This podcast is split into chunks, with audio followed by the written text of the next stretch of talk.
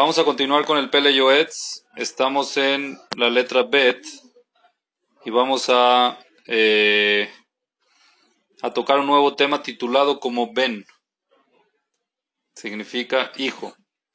Vamos a ver qué tiene para decir el Pele Yoetz al respecto. Dice el Pele Yoetz, Ben, Yehaved Abvaem. El hijo debe respetar al padre y a la madre. Como ya escribimos y vamos a escribir también de esto.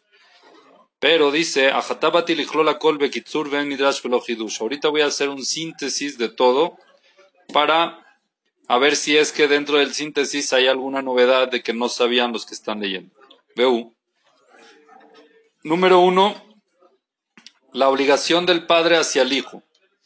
Yesh mitzvat ben. Hay una obligación, una orden del padre sobre el hijo.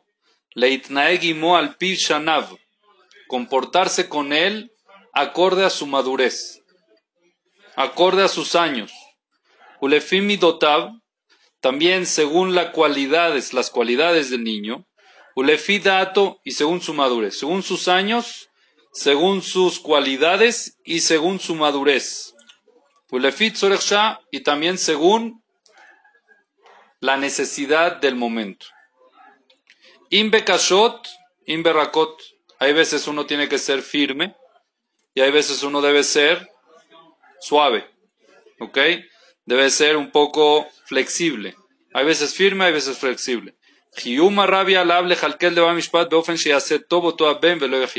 Es una obligación del papá instruir al niño para que haga el bien y no peque.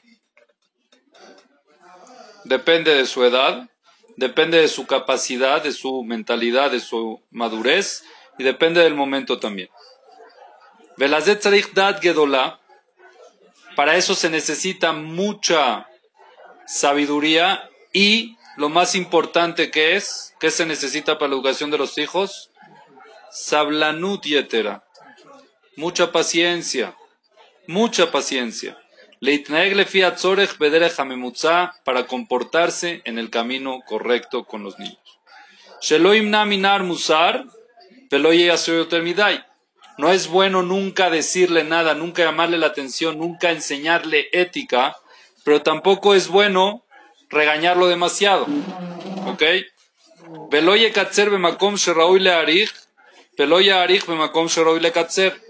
No es correcto, por ejemplo, acortar o no mencionar cosas que hay que mencionar. Y tampoco es correcto alargar mucho en cosas que no son tan importantes, hablar mucho de cosas que no son tan importantes. La al igual el papá tiene una obligación de enseñarle o contratarle a alguien o pagarlo o meterlo a una institución donde le enseñen Torah, le isha, casarlo, samuch le pircó en su momento adecuado, como como como ya escribimos en su lugar. Entonces, de aquí vemos algo muy importante. Muchas veces los padres desgastamos cosas, desgastamos eh, eh, llamadas de atención en nuestros hijos que no son importantes. Y les hacemos un shiur completo de por qué tiene que, eh, no sé, algo que no sea tan importante. No, no, no se me viene un ejemplo ahorita, pero shiurim completos de por qué tiene que ser, eh, eh, no sé, la verdad que no se me ocurre. No se me ocurre así un ejemplo. Ah, sí, ya. Un shiur completo de que por qué se tiene que comer todo el plato. Todo el plato, un niño te lo tienes que comer porque si no te lo comes entonces no creces y tienes que ser sano y tienes que acabar todo absolutamente el plato, no puedes dejar ni un arroz, tienes que esto, tienes que, ah, sabes que hay niños en la calle que no tienen comida y sabes que esto y sabes que lo otro, pero si no dijo la verdad antes de comer, ni le prestas atención. Eso se llama que estás acortando donde tienes que alargar y estás alargando donde tienes que acortar. Terminas el plato del primer lugar, tú no te lo acabas. No siempre la mamá, que es la que regaña, se acaba el plato muchas veces deja porque está a dieta. Pero el niño, como la mamá es nutrióloga, entonces le tiene que decir qué es lo que va a comer y qué cantidades tiene que comer, porque ella sabe más que el niño, ¿es verdad? ¿Está bien? Estoy de acuerdo. Pero ¿qué pasa con la veraja? Entre paréntesis no es verdad. El niño sabe muy bien lo que tiene que comer.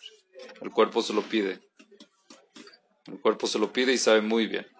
Hay empeños de las mamás que, qué lástima que hacen peleas por temas así tan insignificantes de la comida y le hacen un valor especial al tema de la comida. Al final el niño se vuelve muy delicado con ese tema y no puede comer una comida de ayer. Hoy en día ya las mamás casi casi hacen menú a la carta a los niños. A ver, tú qué quieres cenar y tú qué quieres cenar y tú qué quieres cenar. no, no, no es tan educativo porque uno se tiene que acostumbrar a todo, ¿no? Uno tiene que acostumbrar a sus hijos. El jinuj verdadero, la educación verdadera, no es el que actúen ahorita los niños de alguna manera, sino cómo van a ser después. Es abrirles el camino, trazarles el camino para después. Entonces, cuando tú acostumbras a tu hijo a todo, le estás dando un favor para el día de mañana la vida. El día de mañana, cuando llegue y se case con alguien que no sea tan experto en cocinar, no le va a importar, porque nunca fue un, un, un caso, un tema, la comida. Eso es muy importante. Pero bueno, eso es, por ejemplo, una cosa. De que hay que saber en qué alargar y hay que saber en qué no alargar. Por ejemplo, en la escuela. Todo, todos los estudios son muy importantes.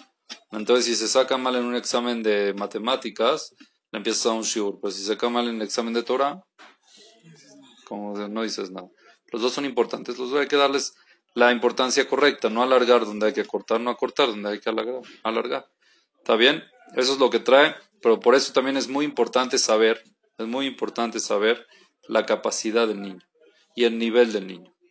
Hay que acordarnos que hay veces el 70% de nuestro esfuerzo es el 100 de nuestros hijos.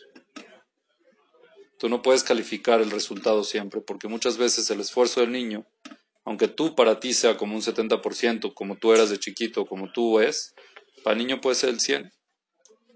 Y si lo desmotivas, entonces nunca va a tener éxito. Por eso hay que siempre valorar la capacidad y calificar el esfuerzo para que los niños estén motivados a seguir adelante. Sigue diciendo, sigue diciendo el Pele su mitzvata ben la hable ahorita, la orden del hijo hacia el padre es respetarlo, beliromi menú, tenerle temor de respeto hacia el padre.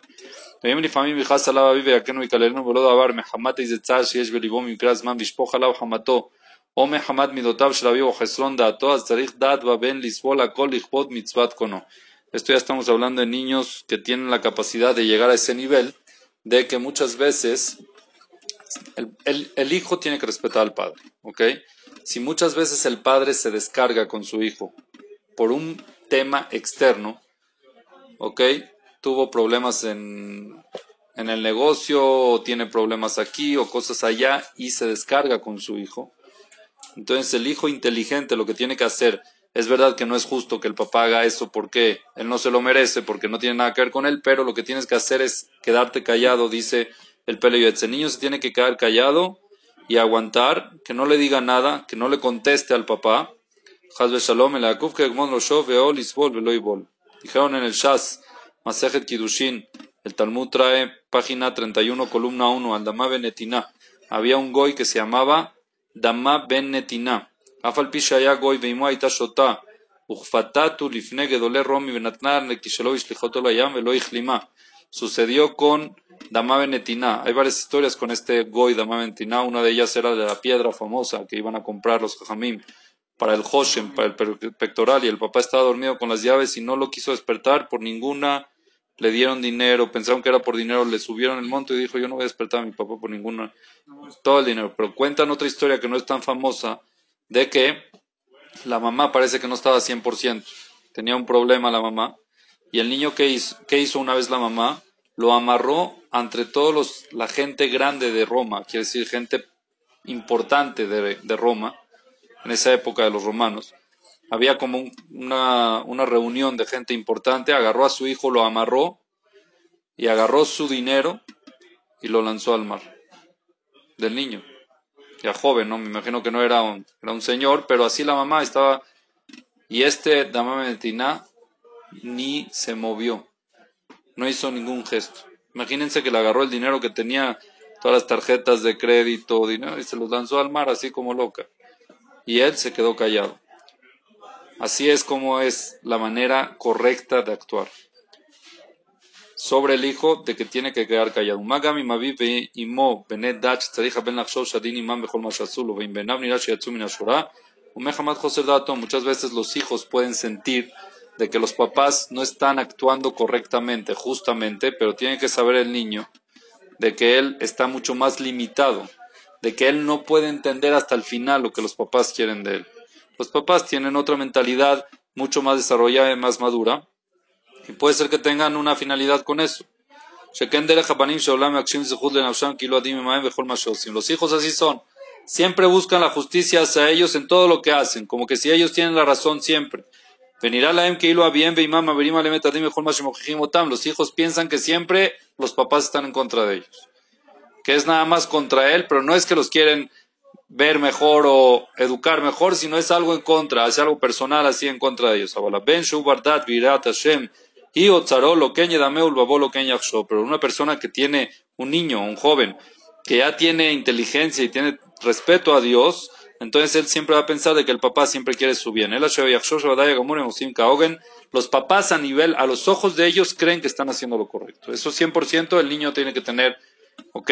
En la mayoría, 99.9 de los casos, los papás siempre quieren el bien y siempre piensan que están haciendo lo correcto con los hijos. Eso es lo que el niño tiene que tener en mente